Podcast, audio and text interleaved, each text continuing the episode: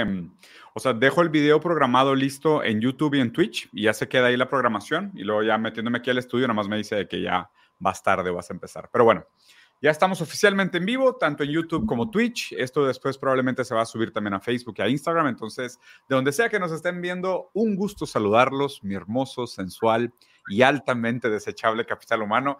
Y, ahora con mi gran amigo Nahuel desde Argentina, que pronto va a tener su propio departamento de capital humano, tengo entendido. Mi propio departamento de capital humano, sí, sí, porque ahora eh, ley le ofreció a los zurdos un ministerio, ¿viste? Entonces vamos a ser como líder yo no soy un zurdo, pero capaz gano algo en el medio. Digo, algún, cargo, algún regalo. Dicen que están repartiendo a todas las figuras importantes. Ahora la libertad avanza se volvió así como un gran paraguas que ya incluye prácticamente cualquier ideología que esté dispuesta a venderse por el poder, ¿no?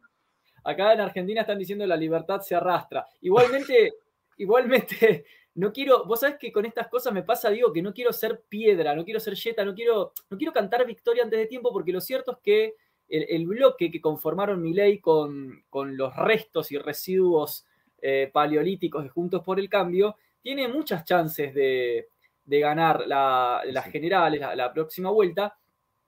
Pero creo, me, me, quedo con este mensaje, me quedo con, esta, con este pensamiento que es que aunque ganen las próximas elecciones, lo que hay que tener en cuenta es que ley sin la casta no hubiera ganado.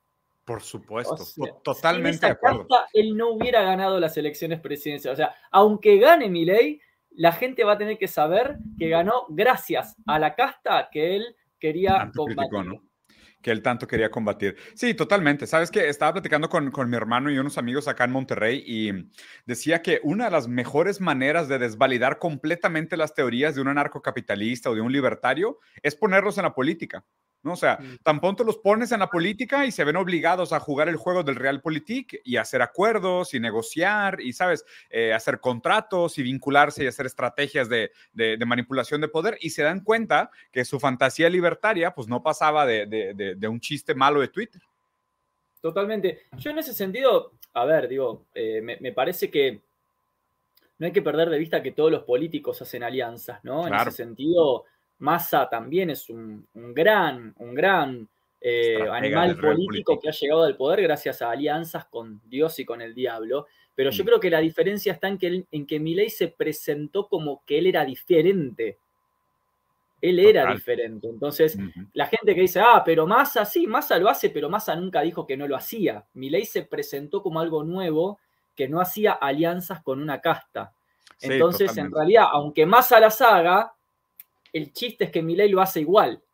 Sí. De hecho, fíjate, Nau, que tenía, o sea, tenía planeado que primero habláramos del tema de Palestina y Gaza, que quería conversar contigo, y específicamente darle este enfoque sobre lo que comentamos, ¿no? O sea, me gustaría hablar sobre Franz Franon, Walter Benjamin, Ana Arendt, o sea, sobre el enfoque sobre todo el tema de la violencia y cómo hablamos sobre la violencia, ¿no? Porque, no, no, o sea, ya hice un, hice un en vivo con, con Santi que estuvo muy bueno, donde nos metimos más un poco al tema histórico y revisamos tal cual los nueve imperios que han dominado este territorio y cómo históricamente se han matado entre ellos por quedarse con este territorio. Entonces la idea contigo no era tener una conversación histórica, sino tener una conversación mucho más humana sobre cómo la filosofía nos da herramientas para entender esta, esta situación y sobre todo eh, para empatizar con los diferentes lados y, lo que nos hace sentir y la manera como se nos presenta la información. ¿no? Entonces, esa, esa era la conversación que quería tener contigo sobre Palestina e Israel.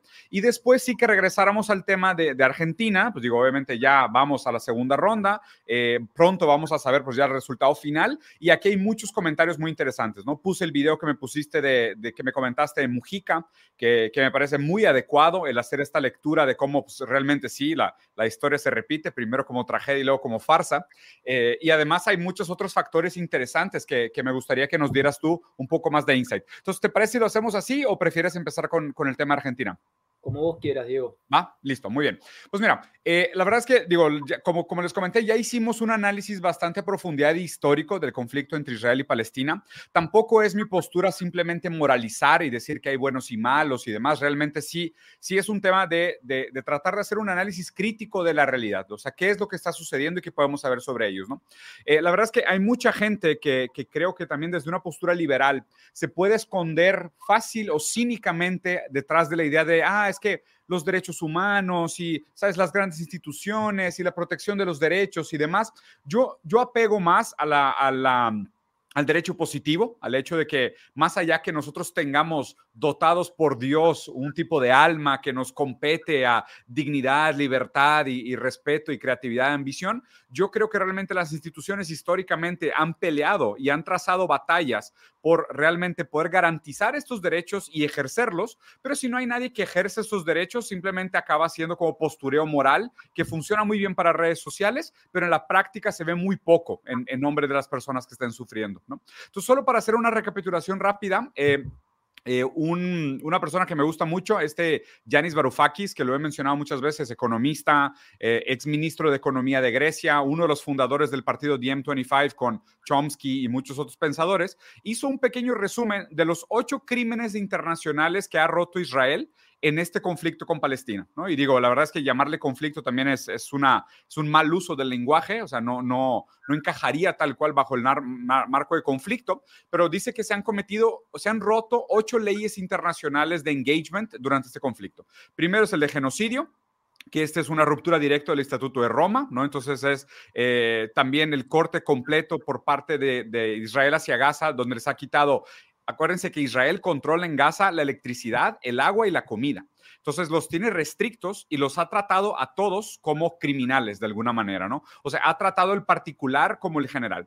También el, el, pues, asesinato eh, indignificante, por decirlo así, donde ha matado, pues obviamente hasta la fecha, vamos 15 días de conflicto y se han muerto dos, dos mil niños recordando también que en la franja de Gaza hay dos millones de habitantes y 50% son menores de edad. Entonces, por más que se diga que realmente las represalias se están tomando en contra de Hamas, que es el grupo terrorista que supuestamente detonó esta instancia del conflicto, realmente el costo lo está pagando en su mayoría víctimas inocentes y además un 50% de esa población son niños, son menores de edad, ¿no? Eh, la, tortura y el tormento que se, ha, que se ha sufrido, pues definitivamente tener que vivir en un campo de concentración al aire libre, donde tienes esta situación de terror día y noche, eh, no saber cuándo va a acabar tu vida, te ofrecen corredores humanitarios que luego cierran y bombardean. Entonces, en fin, es, es un tipo de terror, además del, del terror físico, no solo el psicológico, de no tener agua, salud y eh, electricidad la destrucción de propiedad excesiva, ¿no? Que es pues, el bombardeo de territorios civiles, de departamentos donde vive gente, y ahí siempre con la excusa de que supuestamente se esconden los terroristas en esos departamentos, lo cual justificaría, ¿no?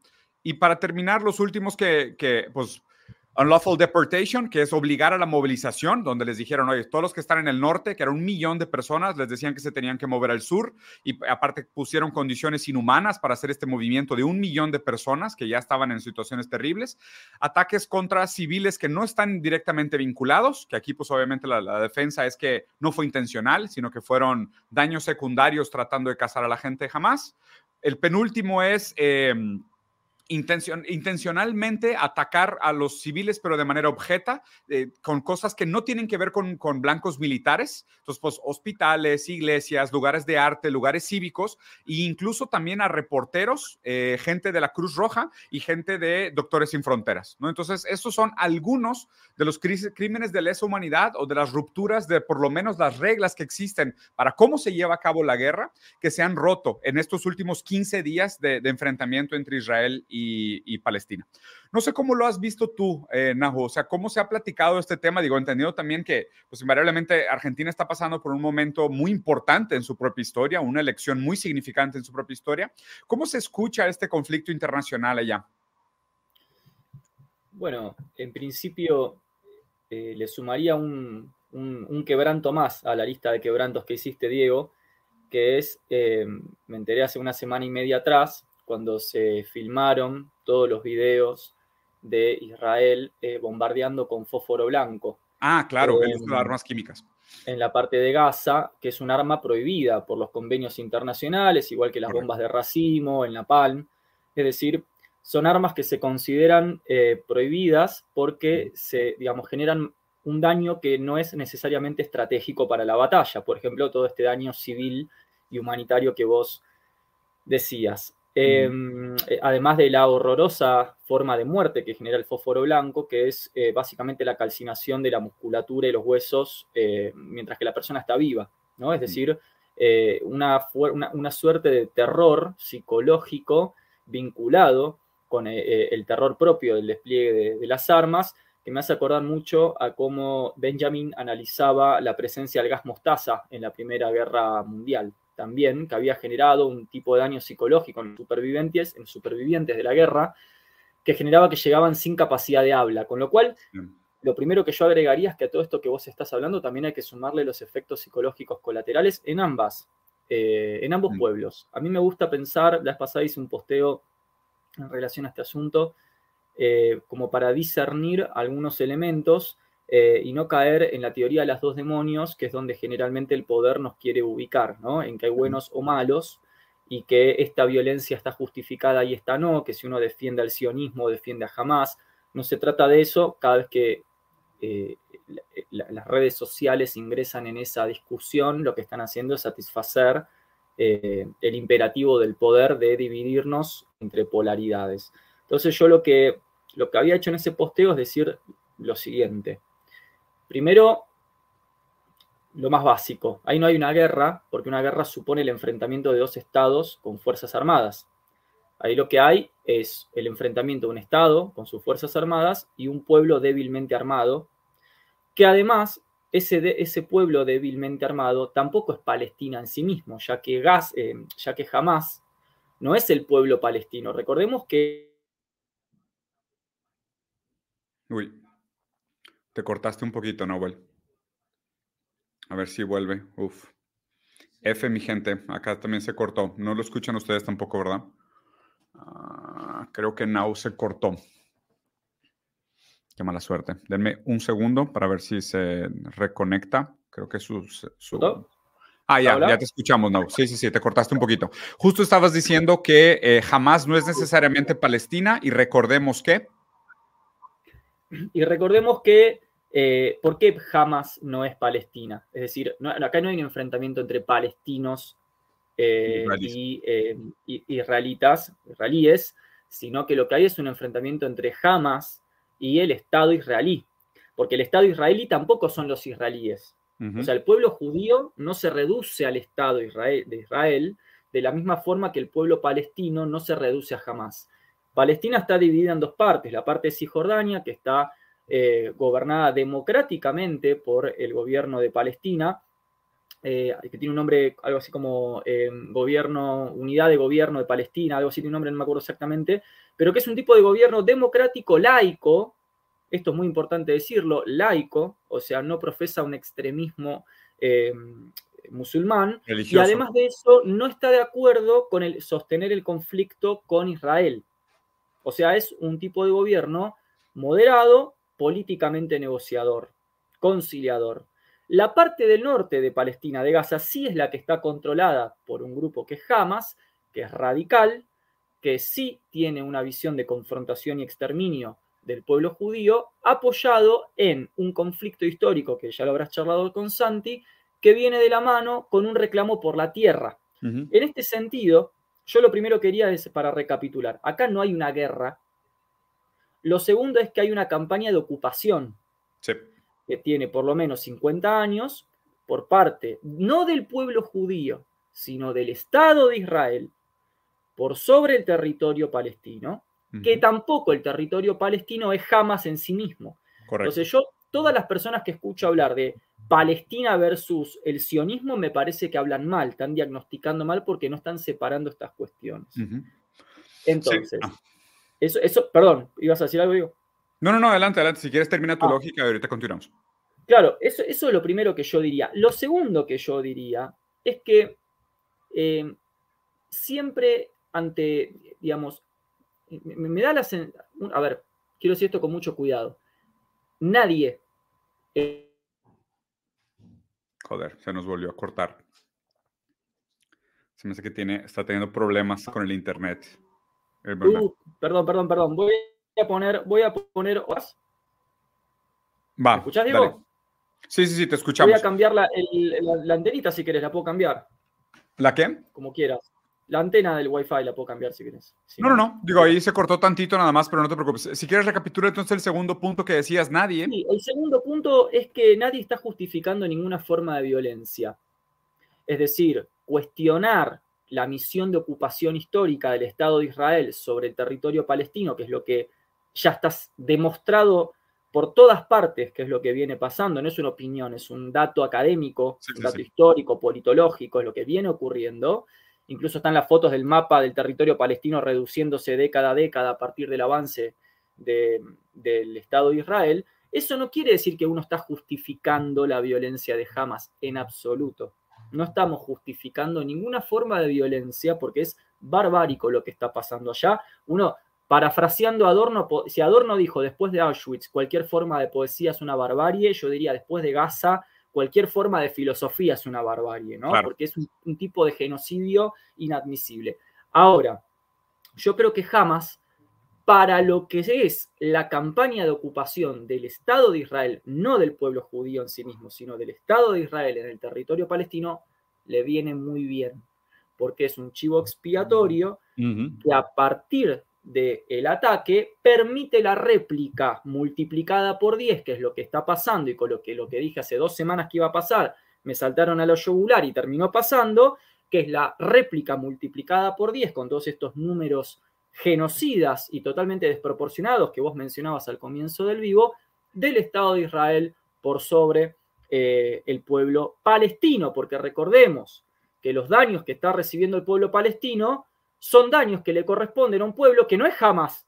O sea, no es que Israel, el Estado de Israel está atacando estrictamente el objetivo jamás, sino que jamás cierra muy bien para justificar el avance multiplicado por 10 del Estado de Israel por sobre todo el pueblo palestino. Con lo cual no solamente no es una guerra, sino que además Hamas, sin justificar en absoluto, y para mí los terroristas de Hamas tienen que estar colgados en una plaza, igual que cualquier terrorista que mate inocentes. No estoy justificando la acción de Hamas, pero sí estoy señalando que fue muy funcional para la consumación histórica del proyecto de ocupación del Estado de Israel en territorio palestino. Eso es lo que estoy diciendo. Sí, yo creo que, digo, coincidimos en muchos puntos. Esto lo había platicado con Santi también la vez pasada y em, incluso hablamos de pues, diferentes cosas que pudieron provocar ¿no? el ataque del, del, 7 de octubre. Eh, que es interesante porque, justo como decías, ¿no? En sí, Israel es un estadio, estado dividido. O sea, no, no, todo el mundo que está en Israel, ni siquiera estoy hablando de la diferencia entre judíos y sionistas, no toda la gente que es parte del Estado de Israel apoya a Netanyahu. Esto es importante. Hay muchos disidentes, hay manifestaciones incluso en contra de Netanyahu en este momento eh, realizadas por el pueblo israelita en Israel. Esto es súper importante que lo hayas mencionado. Entonces, esto puede haber sucedido por una serie de cosas. O sea, puede haber sido que, como dices, ¿no? a través de un fondeo indirecto usan este esta ataque de Hamas para justificar la continuidad de la expansión de Israel y dominar lo último que queda de territorio. También puede ser eh, un movimiento interno del Estado de Israel para fortalecer su sentimiento nacionalista y rejustificar su barbarie en la ocupación de los territorios. Y hay gente todavía más conspiranoica que dice que no, esto puede ser incluso un golpe interno dentro del Estado de Israel que lo que está buscando es debilitar a Netanyahu, porque esto es verdad que también frente a muchos israelitas lo ha dejado ver muy mal, ¿ok? Pero aquí, aquí quisiera poner un paréntesis porque digo, por más que estoy de acuerdo contigo en, en, en, la manera como lo planteas y cómo matizas las diferencias en sí, claro, y jamás no es Palestina, el Estado de Israel no son los judíos, y, completamente de acuerdo con la, con la ponderación que se da, eh, últimamente, Nahu, como te había comentado, he leído mucho a Franz Fanon y de hecho lo hemos leído aquí en vivo en Twitch, o sea, ha abierto el libro, sobre todo el de, el de The Wretched of the Earth, que no me acuerdo cómo se llama en español. Eh, los, sí, eh, los, los, del mundo, los condenados de la tierra. Los condenados de la tierra, exacto, los condenados de la tierra. Y el primer capítulo de ese libro, que es específicamente sobre la violencia colonial, eh, la verdad es que sigue estando muy vigente para la manera como se habla de estas cosas, ¿no? Claro. Entonces, agarré este video que es de un amigo mío, un camarada, se llama Jones Manuel, es brasileño. Es un pedacito que está en portugués, entonces lo voy a dejar en portugués y luego después lo voy a traducir en español. Eh, nada más lo escuchamos para que quede grabado como el puro audio y ya después que termine quiero hacer ese comentario y quiero usar este comentario como punto de partida para la conversación, si te parece. Dale. Va.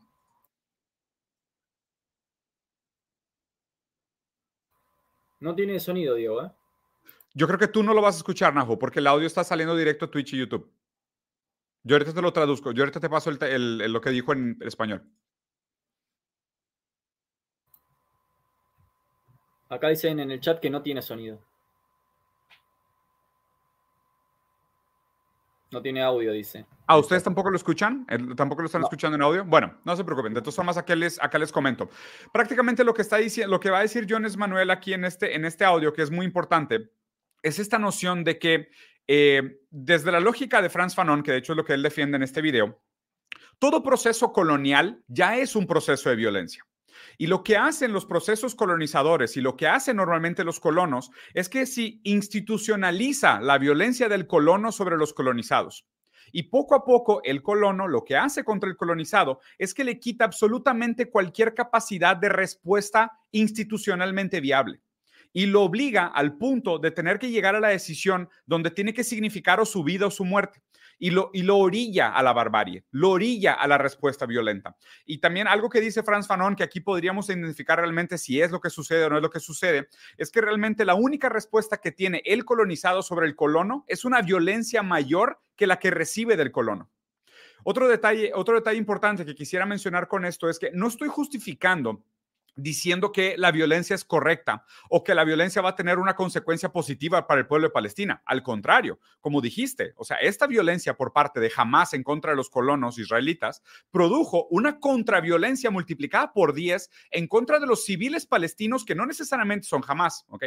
Pero lo que sí sucede es que se rompe la estasis. Y aquí lo que quisiera plantear, Nahu, es, haz de cuenta la interpretación de qué es la violencia en el sentido de el terrorismo de Hamas, como lo estamos, como, lo está, como se usa normalmente, comparada con el asesinato lento, institucionalizado y abstracto de la comunidad palestina a través del proceso de colonización. Porque recuerden ustedes que aún antes de este conflicto, Palestina tenía cuatro horas al día de agua, electricidad y, y luz, ¿eh? y era gente que vivía en un campo de concentración amurallado que no tenía ningún crimen por el cual estar pagando. Entonces, ni siquiera es una prisión, es un campo de concentración.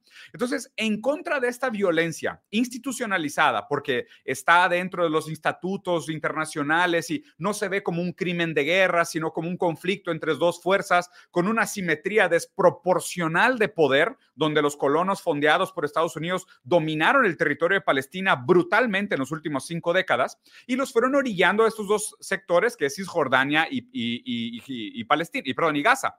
Pero en Gaza surge, y aquí habría que entender también los motivos históricos por el cual surge una institución como, como, como Hamas, pero no, pero lo que me refiero es que no quiero, no quiero banalizar el hecho de que si esto no es una respuesta, lo, que, lo otro que estaría sucediendo, o sea, la inercia de las cosas, es la desaparición, la limpieza étnica del pueblo de Palestina. Este, es el punto principal que quería hacer. O sea, ¿qué, ¿qué, es la violencia de la respuesta del colono, del colonizado contra el colono versus el hecho de que normal, estaba normalmente e institucionalmente existiendo una limpieza étnica contra el pueblo palestino?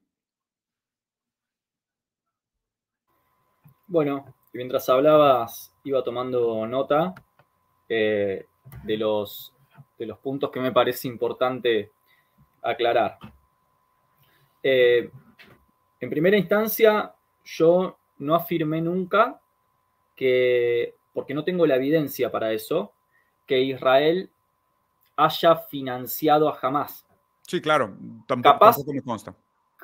Capaz sucedió, entendiendo que Israel equivale a una base militar norteamericana en Medio Oriente, digámoslo así, eh, no me extrañaría, eh, pero no tenemos la evidencia. Entonces, cuando no tenemos la evidencia, yo lo, que sí digo es que me parece que la presencia de Hamas para Israel, esté financiado Hamas por Israel o no, por la CIA o no, aún así es beneficioso en términos estratégicos para que Israel cuente con una justificación globalmente aceptada y legitimada, y acá entra en cuestión eh, lo que en filosofía política es el derecho a la violencia, que ahora te lo voy a mencionar, eh, para consumar una campaña histórica, como vos bien decís, de ocupación.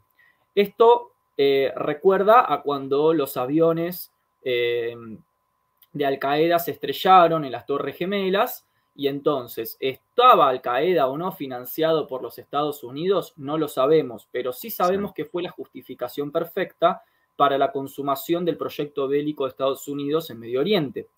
En este sentido, lo primero que yo indicaría es la aparición eh, en el discurso público de la palabra terrorismo. que es una construcción, eh, diría yo, propagandística, lo dice Chomsky, ¿no? El terrorismo como una palabra eh, de la propaganda norteamericana, que al plantear al, plantearse como algo totalmente anómico, es decir, por fuera de cualquier institucionalidad posible y cualquier tipo de razón sobre todo posible, porque acá lo interesante es la construcción propagandística del terrorista y del terrorismo como algo totalmente paramoderno, o sea, por fuera de los estándares de la, políticos, sociales, culturales, éticos e incluso económicos de lo que nosotros hemos llamado modernidad. Es decir, si la modernidad se caracteriza por la racionalidad y la institucionalidad, cosa que ya Adorno y Horkheimer mostraron que no, la modernidad deviene barbarie, pero no importa, si se supone que se caracteriza por eso, el concepto de terror aparece como algo absolutamente sintomático, anómico, casi patológico, es decir, como una enfermedad que viene a mm. enfermar lo moderno. En ese sentido, el terrorismo es en algún punto el subtexto necesario para justificar cualquier clase de acción militar y bélica en nombre de la eliminación de ese patos. Porque como no es algo racional el terrorista, entonces no tienen sentido la aplicación de medios racionales. Lo que hay que hacer es eliminarlo de entrada, como una enfermedad, como un cáncer. Es decir, la vinculación del terrorismo con lo paramoderno, lo animalesco o lo patológico es lo que justifica en última instancia, construcción del lenguaje mediante, cualquier clase de acción bélico-militar em, que, que sea llevada a cabo en relación a eso, donde incluso la barbarie y el genocidio de esa acción militar va a ser menor, simbólicamente hablando, que lo que hizo el terrorista. Claro, porque es racionalismo contra irracionalismo. El terrorismo es irracional, la respuesta, por más que sea genocida, es racional. Exactamente, es como que el terrorista o el terrorismo vino, vino, en algún punto a romper el pacto social de los ilustrados, vino a romper ese momento en el que supuestamente nos hemos puesto de acuerdo para que la barbarie animalesca quede del otro lado y la civilidad de este. Entonces, los, como los colonos modernos y los colonizados animales barbáricos. Exacto, diríamos con Hobbes contra el terrorista, eh, vale cualquier cosa porque está por fuera de la Porque no son humanos. no es humanismo, es excepcionalismo humano. Exacto. ustedes, no cumplen con la racionalidad, que es una característica necesaria para la categoría de humano, por ende yo los puedo tratar como no humanos. Exacto. Diríamos acá, si estuviera Perón vivo en Argentina, Perón diría contra al enemigo ni justicia.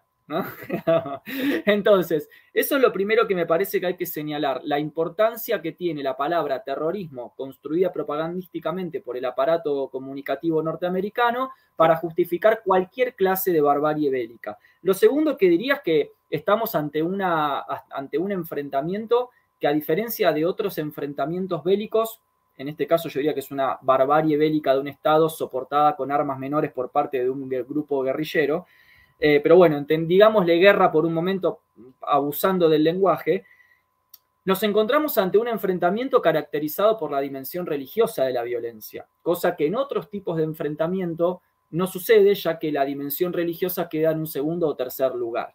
En este sentido, toda guerra estuvo acompañada siempre por un discurso religioso, acompañada. En este caso, el discurso religioso es primario, o sea, es el soporte, el soporte de la violencia. ¿sí? Eso Sisek lo trabaja muy bien en un texto que se llama eh, sobre, Ensayo sobre la, sobre la violencia, donde hace una, eh, igual que siguiendo a Gamben, ¿no? una distinción entre qué tipo de violencia ocurre ahí, porque no solamente el terror está legitimando cualquier forma exacerbada y desproporcionada de violencia, sino en última instancia la incondicionalidad de lo religioso. Es como que en nombre de lo religioso vale cualquier cosa. un primero vale todo que sería por el terror y un segundo vale todo que sería por la incondicionalidad de lo religioso. Eso torna, por, por, supuesto, al enfrentamiento mucho más crudo, sobre todo por la incondicionalidad.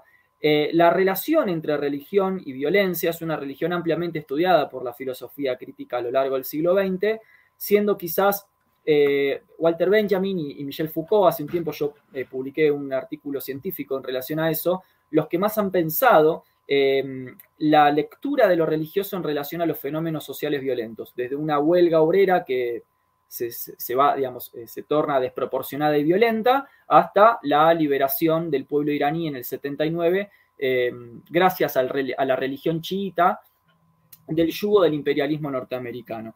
Y lo tercero que diría en relación a tu, a tu pregunta es el que el problema acá no es la violencia en sí misma. Acá sí voy a responder más puntualmente acerca de esta eh, suerte de jerarquización que quisiste hacer, ¿no? O sea, ¿qué violencia es más legítima? Si la, de, la, institucionalizada y reglada por un Estado o si la de un grupo que se sienta arrinconado y entonces responde de manera reactiva. Mm. Entiendo que en tu pregunta viene tácitamente una jerarquización o una pregunta eh, por cuál violencia es más legítima.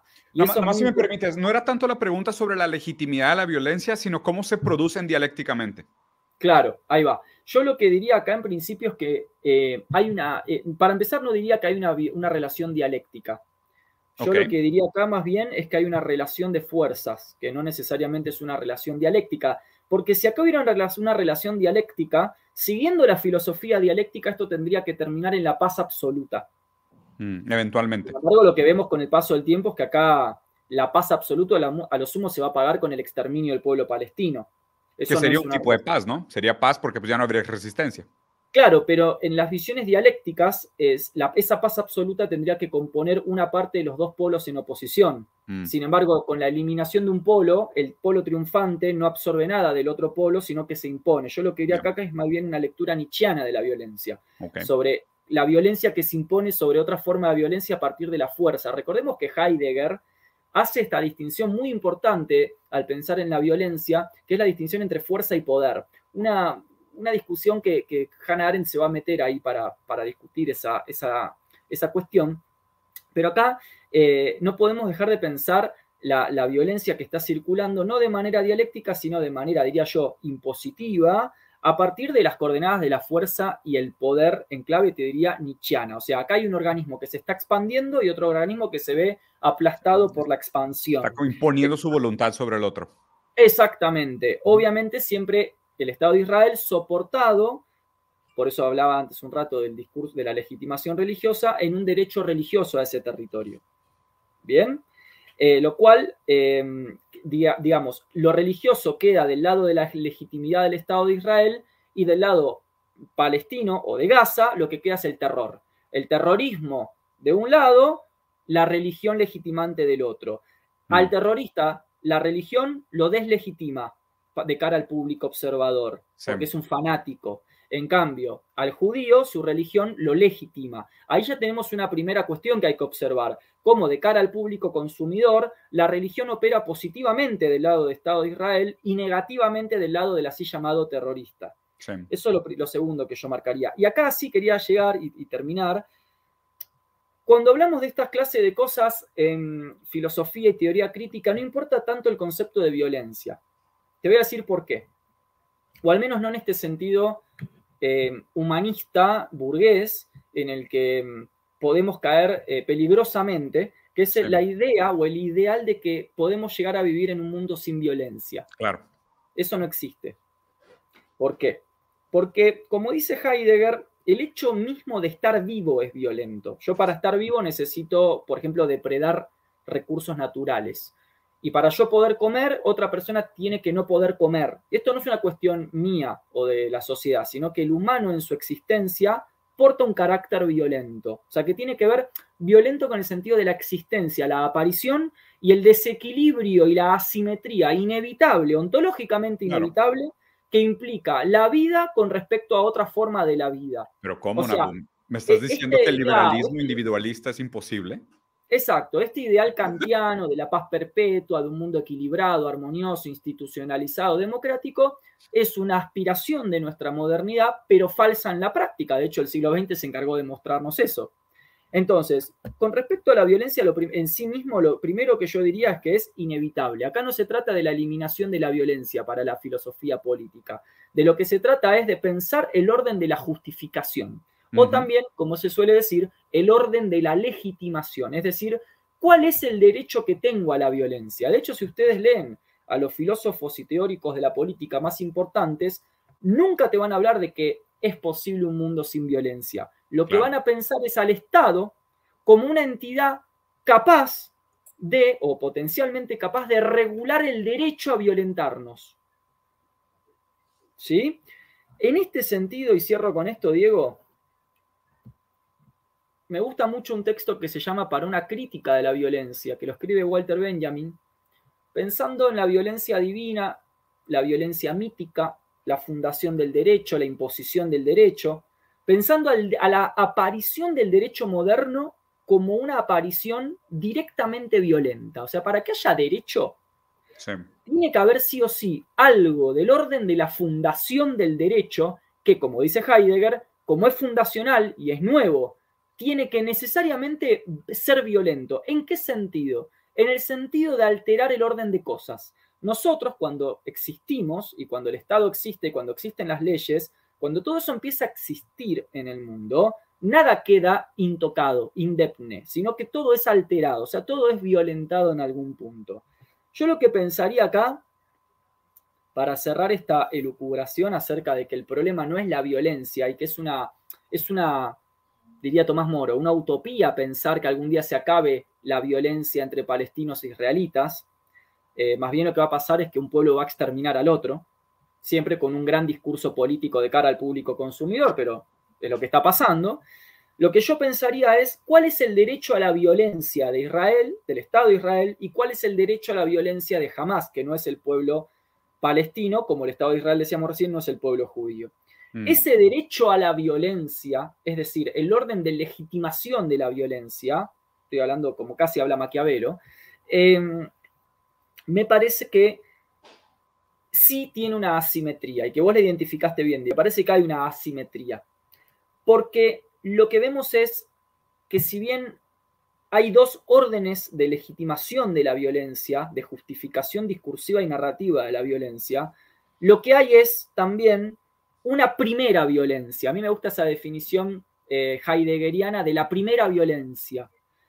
Y esa primera violencia, como hablamos hace un rato, es históricamente hablando la de la ocupación de un, Estado sobre un territorio. En ese sentido, me atrevo a decir que la, eliminación de la violencia es inevitable, pero al menos sí es justificable de alguna manera, pese, y esto va a ser totalmente políticamente incorrecto, pese al orden de la barbarie que presente. O sea, para Benjamin, por ejemplo, la violencia divina viene a traer justicia, porque Benjamin lo está pensando de manera mesiánica.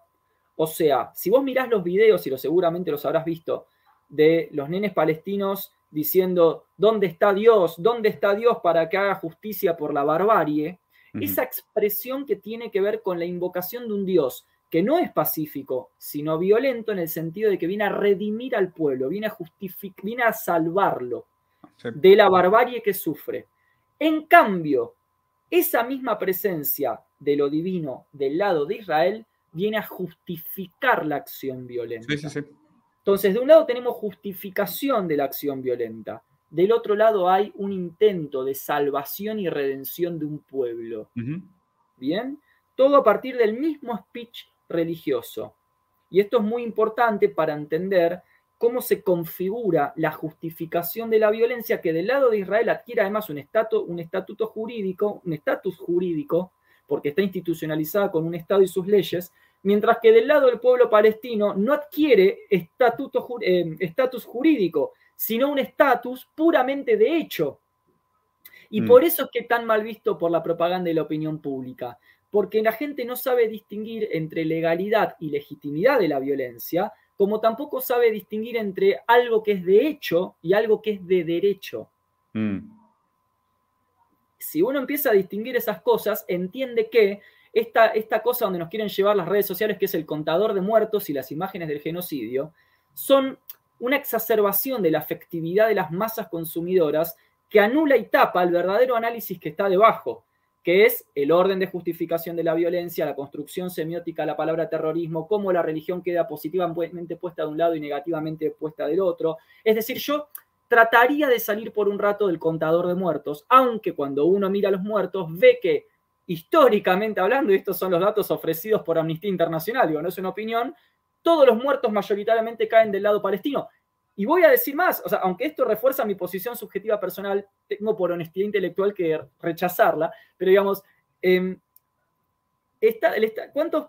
Eh, creo que jamás había matado a 1200, 1200 eh, personas aproximadamente, entre secuestrados, una, cosa terrible. Pero ahora, del lado palestino, 15, 20 días después, ya estamos en más de 5.000 muertos palestinos contra 1.200. Es decir, el contador de muertos, lamentablemente, de forma morbosa y horripilante, nos da a entender algo que a los liberales les gusta llamar, les gusta llamar dato no opinión. Datos, yo quiero los datos. Bueno, ahí están los datos. Ahora, yo creo que aunque los datos hablan por sí solos, no alcanzan para hacer este, este otro análisis teórico que me parece que tenemos que hacer, que es cómo se construye hoy, sobre todo de caras al público, el orden de justificación de la violencia. Porque el problema no es la violencia, sino cómo se la justifica. Sí, cómo se le da legitimidad a la violencia, ¿no? Y aquí, y aquí o sea, un último, una última pregunta para ti, Nahum. Entonces, o sea, no sé si compartas la idea de que si no existiera tal cosa como un jamás en este momento, existiría un sustituto similar.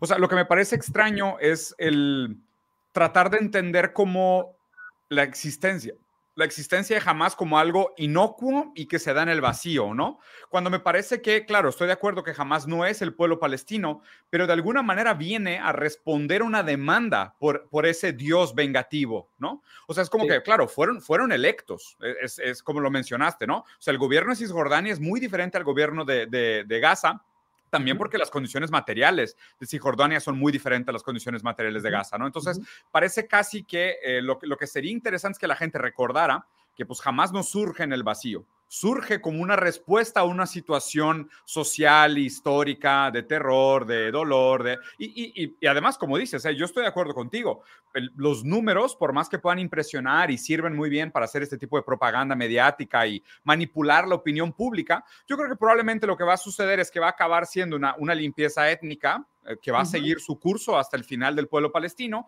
y a los últimos palestinos restantes los van a adoptar celebridades y los vamos a querer abrazar y cómo pudo haber pasado y nada, o sea, va a ser, va a ser una desaparición histórica más.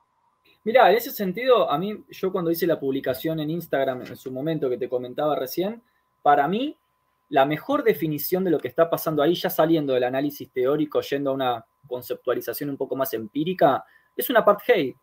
Es una apartheid. es un estado apartheid, sin duda, sin duda. Es una apartheid donde eh, me parece que, que, volviendo a esta lectura de la violencia divina como violencia justa, diría Benjamin, eso encajaría en estas intenciones de Hamas, ¿no? De, ok, nuestra violencia es justa y está soportada por la divinidad, por eso hay que entender que esto es una guerra religiosa, si no, lo que estamos diciendo ahora parece fanatismo o justificación de Hamas. No estamos haciendo eso. Lo que estamos diciendo es, ¿cómo piensa una persona de Hamas? Piensa de esta manera, diciendo, la violencia que nosotros pertrechamos contra el Estado de Israel ocupa, eh, que ocupa nuestro territorio y nos somete a un apartheid, es terriblemente barbárica, pero divinamente justificada porque es una violencia a favor de la justicia, de la que Benjamin la va a llamar justicia histórica. Es decir, yendo a Hispanoamérica es como cuando hoy se habla de reparación histórica, ¿no? Una especie de cómo reparo lo que a Palestina le están haciendo con una barbarie eh, terrible, entonces mato civiles eh, del otro lado. Yo lo que mm. quisiera decir para cerrar este tema, al menos por ahora, yo siempre estoy del lado del pueblo y de los pueblos. Y hay una frase que a mí me gusta mucho que es, la guerra es una masacre entre gente que no se conoce, perdón, entre gente que eh, no se conoce, sí, en favor de gente que sí se conoce pero no se masacra. Acá los que pagan son los pueblos. El pueblo judío paga con sus muertos y el pueblo palestino paga con sus muertos. Y el problema es que pagan los inocentes, que son los pueblos, por las decisiones unilaterales, arbitrarias y totalmente desproporcionadas y desmedidas por un lado, de un grupo arrinconado que responde de manera desproporcionada y totalmente funcional para los intereses de Israel, y por el otro lado, el Estado de Israel con una, eh, una, campaña de ocupación histórico-territorial que deviene apartheid, con la que ni siquiera los propios integrantes del pueblo judío están de acuerdo. Por lo mismo que decías vos, está lleno estos videos de los propios judíos de Israel diciendo no estamos de acuerdo con lo que está pasando en Palestina. Sí, sí, sí. Y digo, y justo como comentaste lo que la, crítica, bueno, el comentario que hace eh, Adorno después de la Segunda Guerra Mundial de la poesía, me encontré este poema que me encantó mucho, que dice, para escribir una poesía que no sea política, debo escuchar a los pájaros, pero para escuchar a los pájaros hace falta que celse el bombardeo. y esto lo escribió un poeta palestino, ¿no? Digo, falleció obviamente como muchos otros poetas que quedarán en la historia. Y es raro porque, digo, a mí, y, por más que estoy de acuerdo contigo en el análisis que, que es difícil, ¿no? Como mantener este, pues el rigor y, la separación y entender bien como los términos y las categorías y las condiciones y demás, pero invariablemente, o sea, la brutalidad y el uso de la violencia, por, más que los vistas de colores, yo creo que cualquier persona que ha, y, esto lo platicé hace poco con mi esposa, cualquier persona que ha tenido en brazos a alguien moribundo, eh, es, es, ¿sabes? revuelve el estómago ver cuando sucede. yo tuve gente moribunda en mis brazos. En mi yo sé, yo también.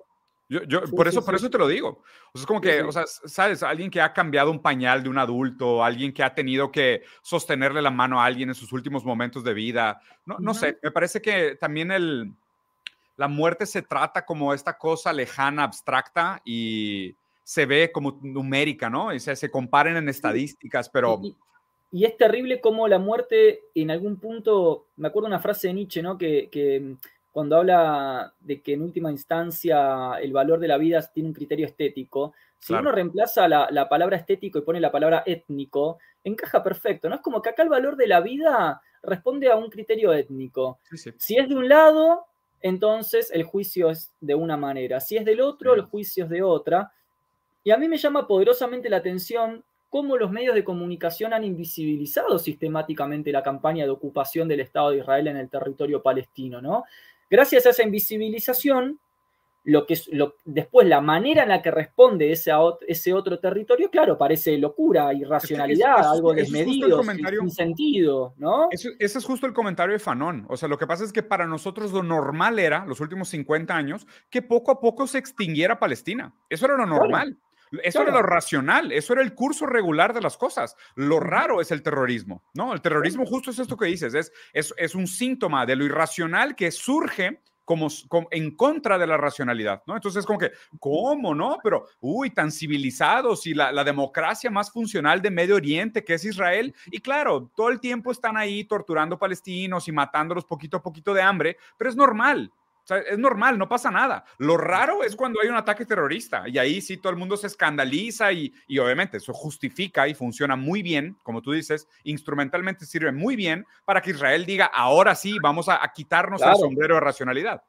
Y no perdamos una cosa muy cortita, digo, no perdamos de vista y otra vez cómo la religión justifica positivamente la violencia de un lado y negativamente del otro. Porque si es un terrorista de Hamas, es un fanático, un terrorista fanático. Ahora, si la ocupación del Estado de Israel sobre Palestina es en nombre del derecho bíblico a ese territorio, eso no es fanatismo, eso es la promesa bíblica. Entonces ahí vemos también la doble vara moral de la gente, que en el fondo no creo que tenga que ver con que es mala la gente, sino con que no sabe ciertas cosas. Entonces, pasa esto. Cierro con esto, digo, quiero muy, muy en claro, muy cortito. Todo lo que, todo el desarrollo teórico que hice nunca fue para justificar una simetría, justamente, sino para argumentar que hay una asimetría. sí, estoy de acuerdo. No, no, no, yo sí, ya sí lo tomé, Janajo, estoy de acuerdo contigo. Lo, interesante la manera como lo planteas es que nos, como dices, nos ayuda a desmenuzar la lectura del evento. O sea, nos ayuda a entender cuál, por qué lo usan como argumento religioso, cómo se legitima la, violencia que se ejerce el uno por el otro. la verdad, mis, mis statements, por más que yo, eh, digo, personalmente sí tengo una posición muy clara y defiendo una postura muy clara, entiendo que también el análisis tiene que ser frío. O sea, uno no puede simplemente lanzarse a moralizar y hacer statements normativos sobre cómo debería de ser. Digo, me encantaría, pero la ONU es un florero, güey. Sí, sí, sin duda. De hecho, ya están circulando todos los videos de los propios integrantes, no solo de la ONU, sino de la Comunidad Europea, reclamándose entre sí por la invisibilización de la campaña de ocupación del Estado de Israel en Palestina durante décadas. O sea, yo quiero ser muy claro en esto, yo estoy totalmente a favor del pueblo palestino, no me cabe ninguna duda. Lo que yo estoy diciendo acá es que el pueblo palestino, que no es jamás, no se está enfrentando al pueblo judío, con el cual también estoy, sino que se está enfrentando a un Estado que no es el pueblo judío, que es un Estado ocupador y genocida, colonizador y barbárico, que viene desarrollando una ocupación a cuenta gota, un goteo, desde hace 50 años. Correcto. Entonces, yo, mi posición es absolutamente clara. Yo estoy a favor de los pueblos. Ahora, no caigamos en el error de pensar que un Estado es el pueblo, que un grupo terrorista es el pueblo. Completamente. Completamente de acuerdo. Pero bueno, ahora sí, vamos a pasar al siguiente tema de la conversación, que es lo que quería conversar contigo. Ya teníamos esta plática pendiente, pero me pediste que pusiera este video y ahora lo raro es que me dices que este video no se va a escuchar, pero a ver, lo, voy a poner. De todas formas, no importa porque de mi lado sí se está grabando y ahorita les digo el audio, de todas formas, y sé que lo conoces muy bien.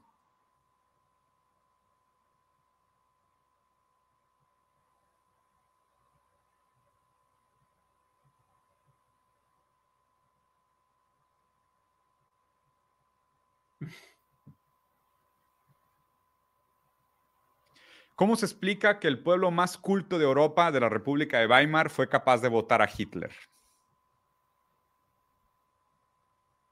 ¿Cómo se explica, Nahuel? Ah, me estás diciendo a mí. Ese video es muy interesante porque, mira, igual yo creo que es un, eh, video mm, que, digamos, ayer tuvimos las elecciones, ya, pasaron las elecciones, al menos la primera vuelta acá en Argentina, y vos sabés que ley quedó por debajo de Massa, ¿no? Quedó seis puntos abajo, una cosa así. Em, y, qué interesante, porque el video de Mujica que estás mostrando encajaría con el Milei pre-elecciones, pero ya no con el Milei post-elecciones.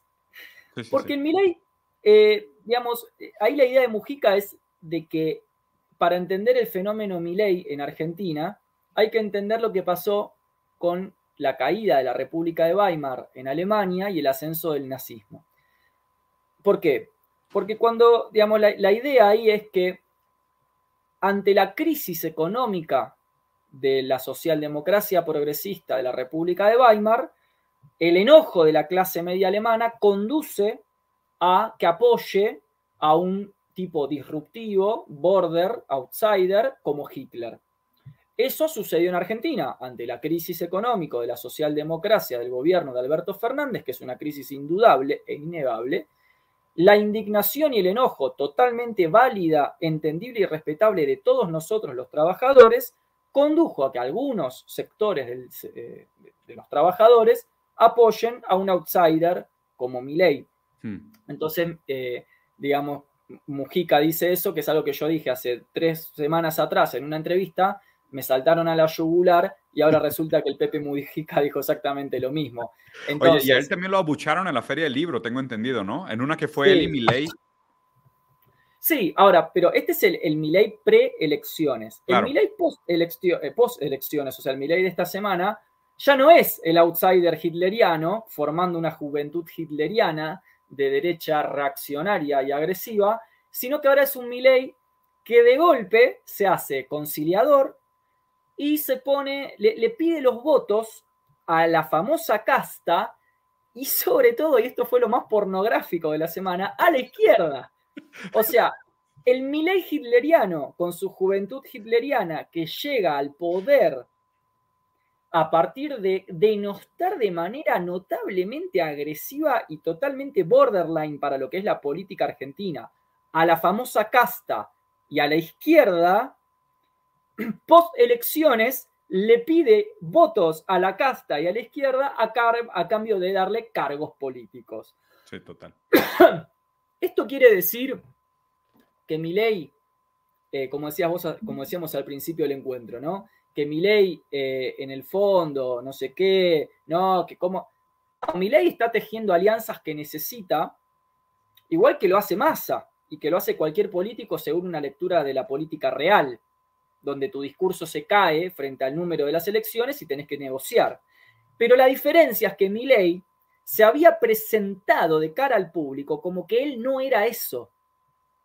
Entonces lo genial de todo esto, y por eso la libertad se arrastra, es que ahora la única opción que le queda para ganar las elecciones frente al peor, frente al peor peronismo de la historia, aparte, porque le ganó un peronismo en decadencia, que es lo que queda acá en Argentina, ni siquiera le ganó el peronismo fuerte, le ganó un peronismo peleando, o sea, destruyéndose a sí mismo, básicamente.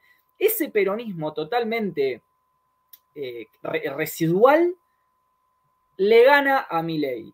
Milei tiene que abandonar por la fuerza su discurso de barricada con el cual sedujo a, sus, eh, a, su juventud eh, y a sus eh, em, clases medias, cuarentonas, oligofrénicas, etcétera, para caer en un discurso de la conciliación y la negociación, pero no con cualquier sector político, sino con los que él históricamente denostó.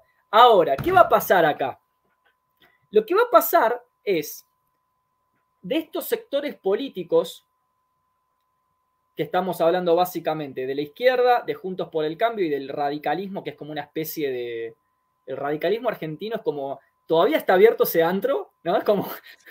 Sí, claro, ¿alguien va todavía? Sí, sí, sí. ¿Alguien va a ese lugar, no? Es como, bueno, eh, el radicalismo dijo que no va a apoyar, que se va a mantener neutral, obvio, ¿qué puede esperar uno de un radical más que tibieza? Por el otro lado, Juntos por el Cambio se desmembra gracias a que Macri traiciona el bloque político de Juntos por el Cambio, Macri es el, líder, el creador de ese, de ese espacio, lo traiciona hundiendo a la reta y hundiendo a Bullrich para irse con Milei. ¿Sí? Entonces, básicamente Macri condenó a Bullrich, una republicana de octava que se presenta como republicana, pero de republicana no tiene nada, en realidad es una eh, obsecuente de la autoridad y las Fuerzas Armadas, condenó a esa Bullrich, enemiga supuestamente casta de Milei, a negociar con Milei. No me parece mal cuando uno piensa en términos de política real. Hay que tejer alianzas. Y acá lo que hace esta alianza de este bloque Milley-Bullrich, la izquierda obviamente va a no plegarse, esperemos que no. Lo único que me falta es que la izquierda, con tal de acabar con el peronismo argentino, se plegue a la derecha. Sería, igual la verdad, la izquierda argentina tampoco me sorprendería. Pues es muy capitalista. sí, sí, sí. Sí, digamos. Muy capitalista Con tal de ser antiperonista se plega a cualquier cosa. Vos sabés que el Partido Comunista apoyó tanto al kirchnerismo argentino como a la dictadura. O sea, Esto, digamos, lo que pasa con la izquierda es que nunca tuvo poder ni gobierno. Entonces, cuando un, espacio político no tiene gobierno, se plega a cualquier otra cosa. el radicalismo no tiene ninguna posibilidad de gobierno, entonces apoya lo que venga. Pero lo que quiero decir con esto es, este bloque Milei Bullrich Macri, con una Bullrich entregada a modo de, rehén por Macri a, a Milei. Uy, te cortaste otra vez, ahí está. Sí, eh, este, bloque, este bloque solamente se sostiene gracias a la tesis filosófica milenaria del enemigo común. Es decir, ¿cuál es el enemigo común? El kirchnerismo. Y hay que decir que Massa no es kirchnerista y tampoco es peronista. Massa es un desarrollista. Mm. La gente que dice que acá hay una lucha entre el peronismo y la derecha no entiende el escenario político de este país. Hmm. El peronismo murió acá hace 35.000 años. Lo que vino después es el kirchnerismo, que tampoco es peronismo puro, sino una suerte de peronismo de izquierda, que es como el helado caliente, ¿no? El peronismo de izquierda es como el helado caliente, es una centroizquierda con aspiraciones o intenciones peronistas en algunas cosas, pero no fue peronismo de Perón, no fue el peronismo del 45. Y Massa no es ni siquiera kirchnerista, sino que viene del ala de Alberto Fernández, que es un radical. Perdón por pararte, Nejo, pero una de las cosas que quería platicar contigo y no sé en qué momento preguntártelo es justo eso. O sea, me encantaría que tuviéramos una conversación específicamente sobre peronismo y entiendo que no se puede hacer porque vamos a necesitar tal vez mucho más tiempo completo. No, no pero lo podemos, en lo podemos sintetizar en dos renglones. A ver, dale. El peronismo fue nacional, o sea, fue, primero, sin lugar a dudas, la expresión, eh, el momento político y la instancia política, te guste o no, seas peronista o no, pero fue la más importante en términos históricos de este país. Para empezar, un movimiento nacionalista de masas, con una forma de democracia de masas, como dice Hernández Arrey, vinculado además con una visión de desarrollo, de industrialización, de soberanía, de pueblo y además de nacionalidad. ¿Bien? Lo genial del peronismo, y este es el experimento que ninguna, ninguna persona que viva por fuera de Argentina no entiende, es que el peronismo, aún siendo todo eso, es decir, desarrollo, industrialización, pueblo, movimiento, democracia de masas y nacionalismo, aún así no fue fascismo. Hmm. Uno hoy encuentra en las redes sociales mucho, como diría Perón, mucho imberbe, diciendo, eh, Perón fascismo, el fascismo, el fascismo de Perón. Esa persona que dice eso no sabe lo que es el fascismo. El fascismo es la categoría que inventa Mussolini, que escribió un libro llamado Fascismo, que viene además del uso de la policía de tareas de Mussolini, mm. que era la que básicamente imponía la violencia secreta del Estado sobre la población. ¿Qué es lo que caracteriza al fascismo? La aplicación de la violencia del Estado sobre el pueblo para someterlo. O sea, en el fascismo, el pueblo es rehén del Estado. En, el peronismo eso no pasó, porque Perón fue acompañado por el pueblo. Y te voy a decir algo políticamente incorrecto. En ese sentido categorial estricto y fino, el hitlerismo tampoco fue fascismo. Fue mm. un, totalitarismo autoritario, totalmente genocida, sin duda, pero Hitler fue acompañado por, el pueblo, A diferencia de Mussolini, que no estaba acompañado por el pueblo, sino que tuvo que violentarse contra el pueblo para imponer el poder. Eso sí es fascismo. Entonces la gente confunde la presencia del Estado con una cierta visión de autoridad, de control y de regulación de la vida social y económica con fascismo. Eso es falso en los libros. El peronismo fue eso. Hasta ahí, en principio.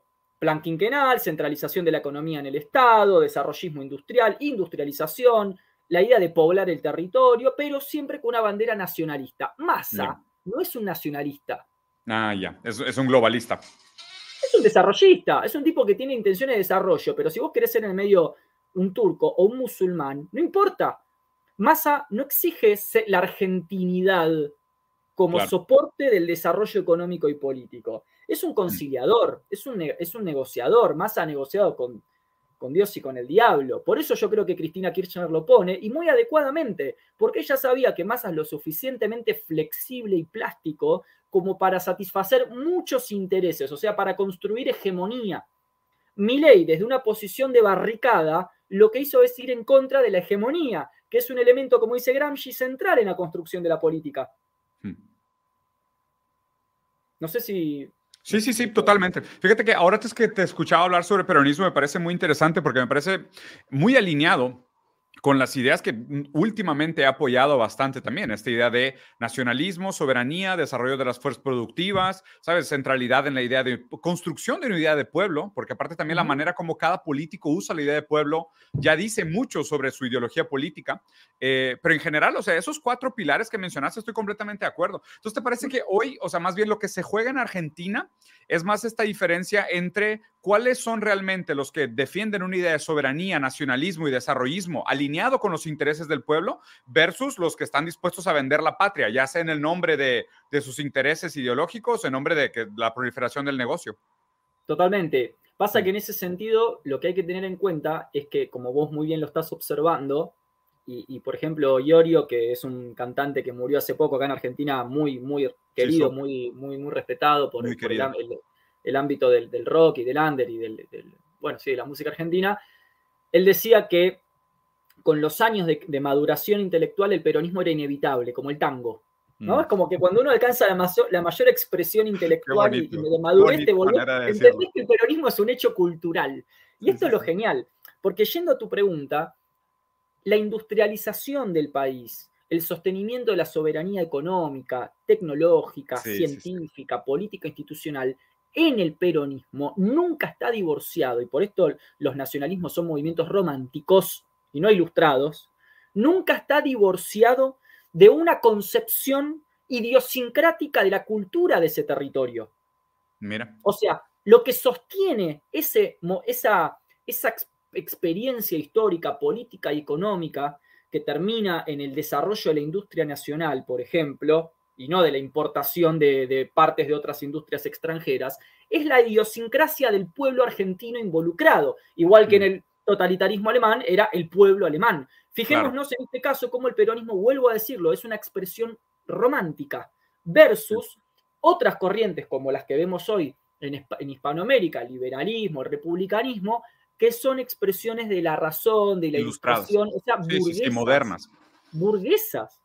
Sí, sí, burguesas, totalmente. Y fíjate, fíjate y, una, y, una, cosa, eh, eh ¿y cómo se hace? Porque entiendo también que, digo, esta, esta eh, concepción romántica del pueblo, pues también tiene el peligro de producir estos conceptos que fue lo que pasó en, Alemania también, la exclusión radical de los otros, la justificación romántica de la barbarie, ¿no? Porque digo, es casi como si dijéramos, claro, la ilustración tuvo sus problemas, ¿no? Y la modernidad tuvo sus problemas y podemos hacer una lista larguísima pero regresar al romanticismo, pues digo, no sé si sea la, la, la, manera, ¿no? Sino que también estoy de acuerdo contigo que pues cada país tiene su etapa y sus condiciones contingentes que permiten el desarrollo de estas diferentes formas de, de, ejercer su voluntad en el mundo, por si quisieras ponerlo así. Pero me gusta cómo lo planteas, la verdad es que tenía pendiente platicar contigo sobre este tema de peronismo, así como me lo estás planteando, me parece perfectamente entendible, me parece muy, muy atractivo además como, como ideología. Y entonces tu, tu postura o tu lectura es que en este momento entonces lo que se está enfrentando es lo peor residual de lo que sobró del peronismo contra esta nueva alianza. Sí, y perdón, te voy a hacer un comentario, un aditivo en relación a lo que dijiste a lo anteúltimo. Lo romántico. El peronismo argentino, a diferencia, y esto es porque por su raíz hispánica, justamente, el peronismo argentino, a diferencia del nacionalismo romántico europeo que terminó en lo que vos decís, en la exclusión del otro, genocidio, barbarie, campo de concentración, etcétera, o sea, que el pueblo alemán se salva solo, sin otros pueblos, el peronismo hizo exactamente lo contrario y de hecho mm. planteó lo contrario en sus dos planes quinquenales. En el primer plan quinquenal, el peronismo se declara un tipo de gobierno hispánico, o sea, deudor del imperio hispánico en Hispanoamérica, en Iberoamérica, con lo cual es el primer tipo de nacionalismo argentino que plantea que la mm. totalización del proyecto peronista incluía sí o sí a los pueblos hispanoamericanos. Por eso los Kirchner, cuando 70 u 80 años después ganan el poder, lo primero que hacen es hablar de la patria grande y el Mercosur, porque releen esta tesis peronista de que el nacionalismo argentino se conjuga en realidad con una visión del hispano, territorio hispanoamericano enfrentado al imperialismo y al marxismo. Perfecto. Entonces, eso para empezar, es lo, si, te estabas a punto de ser peronista, con esto más todavía, porque es una doctrina de la conciliación y el acuerdo entre pueblos. Sí, sí. Lo primero. Sí, sí, sí, completamente. Digo, y ahí, nada más para profundar, ¿y por qué Perón era antimarxista? O sea, ¿dónde está el conflicto entre el marxismo y el peronismo? Bueno, digamos, eh, te cierro esto de la pregunta previa. Con respecto al otro bloque, claro, hoy por hoy, eh, digamos, los bloques que llamaríamos opositores, es decir, Milei en Argentina, liberales, radicales, republicanos, republicanos con algunos matices, pero son, como decimos en Argentina, profundamente cipayos, o sea, son extranjerizantes, pro Estados Unidos, pro institucionalidad europea, miran hacia afuera, denostan la cultura de lo propio y favorecen la cultura extranjera, o sea, en ese sentido, eh, lo último verdaderamente nacional que hubo acá en Argentina fue el peronismo de Perón y me atrevería a decir la primera parte del kirchnerismo con Néstor Kirchner, que tampoco fue peronismo 100%, Kirchner mm. llega al poder con Menem, que de peronista de verdad no tenía nada, aunque era la, del PJ, ¿no? Em, pero seguro era mucho más nacional el proyecto, nacional y popular, que los liberales pro sionismo y pro imperio o los republicanos de derecha pro Donald Trump. ¿sí? sí. Eso me parece central. Con respecto a la pregunta doctrinaria y filosófica sobre por qué la filosofía peronista o el peronismo está opuesto al marxismo, en principio hay dos motivos. El peronismo fue, como cualquier filosofía nacionalista del mundo, refractaria a las ideas extranjeras o a las ideas europeas. No solamente marxistas, sino también liberales, porque se entiende que en relación al territorio hispanoamericano, las ideas liberales y las ideas marxistas son foráneas, con lo cual su aplicación en este territorio es inadecuada. Ese gran proyecto muy lindo y muy hermoso que tenía Mariátegui de adaptar el socialismo al Perú de comienzo del siglo XX estaba buenísimo, pero sí o sí Mariátegui lo matizó con el indigenismo, si no, no cuajaba. Mm. Entonces, el peronismo es refractario a ideas extranjeras, no por, porque es eh, excluyente de lo europeo, porque odia a Europa, sino porque entiende que hay un problema cuando vos en un territorio querés aplicar ideas de otro territorio. Entonces, lo que propone el peronismo es una doctrina política que encuentra su raíz y su instancia de aplicación en el propio territorio, en el criollaje argentino, vamos a decirlo así, ampliado a una conciliación con los pueblos hispanoamericanos. Entonces, eso en términos de territorialidad y de aplicabilidad histórica. Luego, en términos técnicos, el peronismo es un proyecto capitalista. Hmm. O sea, nunca. ¿A qué te refieres con capitalista? O sea, como la propiedad privada de los medios de producción. ¿Cómo? O sea, por capitalista te refieres a qué? ¿Propiedad privada de los medios de producción? No, no, no. Lo que, vos me por qué el peronismo no es marxista. Primero, por todo esto que acabo de decir. sí, sí, sí. la primera parte la entiendo, por el tema nacionalista. Y la segunda parte dices, ¿por qué es un proyecto capitalista? ¿A qué te refieres? ¿La propiedad privada de los medios de producción? Claro, porque el marxismo es un proyecto cultural y político anticapitalista y el peronismo es un proyecto capitalista que, para empezar, no comparte la dialéctica de clases. Mm. Para el peronismo, como dice la doctrina, no hay dos clases, no hay burguesía y, obreros enfrentados de manera dialéctica, sino que hay una única clase que es la que trabaja. El peronismo no habla de clase obrera, habla de movimiento de trabajadores, que no mm. es lo mismo. Tampoco es una doctrina en contra de la propiedad privada y del capital. Lo que hace el peronismo es pensar que se puede, y este el famoso capitalismo rostro humano, el welfare state, el estado de bienestar del siglo pasado, pensar que al capitalismo no se lo puede abolir, pero sí se lo puede hacer más justo, y por eso se habla de justicia social en el peronismo, si es intervenido y regulado por la dinámica de la autoridad del Estado. Hmm. O sea, el peronismo lo que dice en algún punto es esto. El capitalismo es malo cuando se, se, lo arroja a su propia dinámica, se exacerba y se le sueltan las riendas. Ahora, si se lo mantiene a raya a partir de la intervención del Estado, y por eso el peronismo tiene planes quinquenales como lo tuvo Stalin, y tiene centralización económica en el Estado como lo tuvo Stalin, y como, lo, tiene China. Como lo tiene China y como lo tiene Rusia, y pensemos que todas las potencias políticas y económicas de hoy son así, o vos pensás que Rusia usa el dólar o que China usa el dólar y que dolarizaron. O sea, eso es una gilada que se lo comen los liberales nomás. Si vos mirás el mundo, ¿quién gobierna el mundo? Las tres, cuatro potencias replican el esquema peronista. De hecho, mm. Perón, hablaba de peronizar el mundo, una, cosa, una frase de así Guillermo Moreno, ¿no? Después hay que, hay que peronizar el mundo. Hay que exportarlo. Exacto, cierro con esto. Acá en términos económicos, la apuesta del proyecto peronista es apostar a un capitalismo, pero que se hace justo en términos de distribución de riqueza bajo un único movimiento de trabajadores, conciliado con la burguesía nacional, conciliado, no en guerra, conciliado con la burguesía nacional, a partir de la intervención del Estado, sus gremios, sus sindicatos, sus departamentos, donde el verdadero enemigo no es la burguesía nacional, sino la oligarquía nacional de raíz aristocrática, el imperialismo norteamericano y el marxismo europeo. Hmm. Sí, está, está interesante. Digo, la verdad, como es mi primera aproximación con esta parte, con la parte ontológica del peronismo, creo que sí necesitaríamos muchísimo más tiempo para platicarlo. Porque, o sea, me surgen una serie de dudas, como por ejemplo la idea de regular el capitalismo desde el Estado.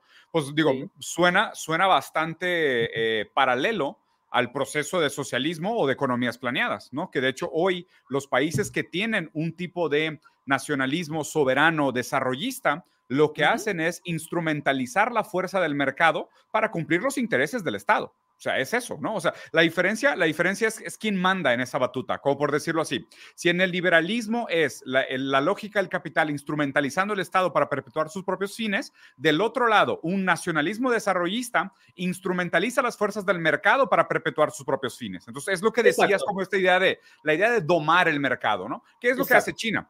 pero, pero para eso necesitas un Estado muy fuerte. los, y, y obviamente es extraño pensarlo desde un país pequeño, con una deuda tan grande.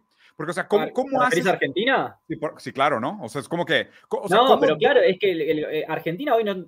Es como te decía hace un rato, Argentina hoy no tiene peronismo en serio. Justo, justo. Cuando Perón. Está muy bien lo que vos decís, porque Perón entendió muy bien que para poder domar el mercado tenías que tener un Estado fuerte en serio. Totalmente de acuerdo. Perón es desarrollar las fuerzas militares. Por supuesto. Sí, por supuesto. O sea, ¿cómo, ¿cómo vas a defender tu soberanía si estás endeudado y tus políticos están a la venta? Obvio. No, hay, no hay soberanía nacional. Estoy completamente de acuerdo contigo. Y creo que aquí, digo, más allá de, de los marcos ontológicos, que sería interesante, porque, o sea, lo que, lo que siempre me, me, topa de esta idea de domar el capital es que el, el capital tiende a la acumulación de poder en pocas manos y tiende a los monopolios naturales, ¿no? Y la instrumentalización del capital siempre es para la desmantelización de todo aquello que se le resiste. O sea, el, el capital como fuerza lo que hace es desmantelar aquello que opone la continuidad de su crecimiento. Entonces, es, es, raro pensar en este proceso de transición a domar el capital viniendo de un estado débil. Es como que, como dices, primero tendría que ser la construcción de un gran estado fuerte, soberano, que tuviera, para empezar, la fuerza productiva suficiente para sobrevivir a los embargos, Porque en el momento que tú empiezas a hablar de soberanía y en el momento que tú empiezas a hablar de, controlar el capital y limitar el, ejercicio del capital, obviamente tus partners comerciales van a buscar lugares con menos resistencia. O sea, y es una manera en cómo se ha castigado a los países que han tratado de desarrollar soberanía económica en, la historia. Sí, ahí yo lo que te agregaría es que esa lectura que estás haciendo es una lectura que, que, digamos, que tiene su origen en que vos eh, tenés una visión eh, de izquierda de las cosas y está muy bien. O sea, tu lectura es acorde a una visión de izquierda. Ahora, qué en te refieres con, de izquierda? Claro, eh, entiendo que sos, Diego, una persona de izquierda, ¿o no? ¿O no? Pues, Capaz no te... No, no, no, no sé, o sea, no sé a qué te refieres con izquierda. O sea, ¿defendés el proyecto socialista o comunista? Mm, pues es que no lo defiendo de manera normativa, Santi. perdón. No, económicamente hablando, económicamente hablando. Mm, mira, por ejemplo, sin usar significantes maestros, ¿eh? O sea, yo estoy de acuerdo que los países, sobre todo latinoamericanos, tienen que desarrollar sus fuerzas productivas, tienen que desarrollar su soberanía y tienen que trabajar en nombre del pueblo. O sea, de, de, manera genérica, ¿eh? Ahí estamos completamente de acuerdo. Invariablemente lo que llamemos el proyecto futuro, nuestro método para llegar a ese futuro viable es el mismo. O sea, ¿estás de acuerdo con la industrialización de tu territorio? Sí, estoy de acuerdo con la industrialización del territorio y la instrumentalización del mercado en nombre de la capacidad productiva. Completamente de acuerdo. Perfecto. Entonces, acá serías un peronista en Argentina. Sí, sí. aparte te escuchaba y decía, no, no estoy tan lejos, ¿eh? O sea, sinceramente no estoy tan lejos. Ya después, te hago una pregunta, te hago una pregunta adicional. ¿Sos un nacionalista? ¿Te, te consideras una persona que defiende la cultura de su nación? La verdad es que sí, pero ahí te va. Mi entendimiento de la nación tal vez es un poco más amplio que simplemente el territorio nacional. Por ejemplo, yo creo que, eh, por ejemplo, yo, yo soy de la idea de que nosotros fuimos balcanizados. Nosotros fuimos balcanizados durante, después de la colonia. O sea, nosotros nos fragmentaron en pequeños estados, lo cual es muy conveniente para el capital global porque somos pueblos débiles, con recursos primos carísimos y mano de obra barata, y para ellos les funciona muy bien que estemos todos fragmentados. Entonces, mi, miedo en contra de simplemente ponerme a favor de un nacionalismo puramente eh, nacional, en el sentido estricto de la palabra, es frágil. Yo, yo creo que necesitamos una identidad un poco mayor, un poco más extendida que la nacional. A eso quiero llegar. Claro, pero eso en el peronismo, como te comentaba hace un rato, está contemplado cuando Perón se refiere a la, al proyecto hispanoamericano, o sea, la nacionalidad argentina de acuerdo. con un proyecto hispánico, hispanoamericano. De acuerdo. De acuerdo, 100% de acuerdo. O sea, o, sea, ni nosotros como México, ni nosotros como Brasil, ni ustedes con Argentina sobrevivimos solos enfrente de este nuevo mundo. Total, no, por supuesto, hay que, para mí hay que hablar de un proyecto, para mí hay que hablar de un proyecto hispanoamericano de construcción de poder económico, político, institucional que ya se intentó hacer y cuando se lo intentó hacer en los 60 y los 70 del siglo pasado, los yanquis metieron dictaduras, dictaduras por todo el cono sur, Plan Cóndor, para desmantelar ese proyecto de unidad hispanoamericana. Gracias, gracias, gracias. A esto, a esto me refiero. O sea, creo que, creo que la gente se pierde mucho peleando en Twitter por cosas más pequeñas, no dando cuenta que lo que están haciendo es actuar el deseo del proyecto Cóndor. Total. Sí. Total, y los liberales y los republicanos de hoy son justamente los agentes 100%. y, en esto, y en esto estoy 100% de acuerdo contigo y siento que siempre lo hemos compartido, nunca lo habíamos hablado. O sea, tanto los liberales como los republicanos lo que hacen es exactamente esto, actúan el deseo del capital hegemónico global. Claro, sin duda. Sí, sí, sí. Estoy de pues acuerdo con eso. Bueno, Diego, cuando vengas, brother, para acá, te voy a regalar el libro de filosofía peronista escrito por Perón, para que veas ahí el libro Filosofía Claro, claro, por supuesto. vamos a charlar de peronismo y marxismo con una cerveza y un mate. Como siempre, será un gigantesco placer. Oye, y dile, dile cómo se llama, dile al, profe Borda y al otro tipo de café Kioto que si no me invitan a su estúpido programa de dos bolches, los voy a banear de mis cuentas, ¿eh? Dale. Ahora, la semana que viene, en Capital Federal, vamos a estar haciendo una presentación en un teatro con, con Pablito Borda. ¿En dónde y a qué horas? Eh, de filosofía e historia contra las derechas. Ah, mira, buenísimo. contra las nuevas derechas que no son nuevas, son las mismas derechas de siempre, pero se van remasterizando, ¿viste? Sí, con un olor cada vez peor, pero vuelven. Brother, te agradezco muchísimo la charla, me encantó y como siempre te agradezco que me, hagas visible en un espacio como el tuyo de tan altísima calidad y de tanto laburo detrás.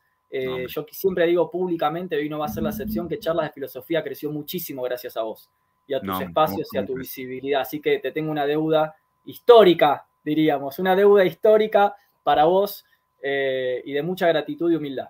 Ninguna, ninguna deuda, Nahuel. De hecho, yo también siempre te lo he dicho muchas veces por chat y no tengo ninguna vergüenza de reconocerlo en público. Escucho a muy poca gente, pero a la gente que escucho los escucho con mucha humildad y Nahuel es uno de ellos.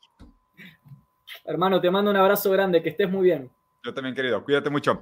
Muy bien, Capital Humano, nos quedamos por acá. Espero les haya gustado. Como siempre, dejen sus comentarios. Cualquier cosa que quieran agregar a la conversación aquí se queda abajo. Para, este fue un review de noticias un poquito diferente. Digo, ya saben que cuando estoy con Santi y Nahuel, prefiero que ellos hablen. Ellos tienen una formación académica muchísimo más grande y más rigurosa que la mía y a mí pues es, me es importante exponerlos ustedes a este tipo de creadores de contenido. Si no lo conocían, vayan a buscarlo, vayan a seguirlo en sus redes sociales, es un tipazo y además es sumamente inteligente y sabe lo que está hablando. Nada, nos vemos la siguiente semana, ¿vale? Cuídense. Adiós.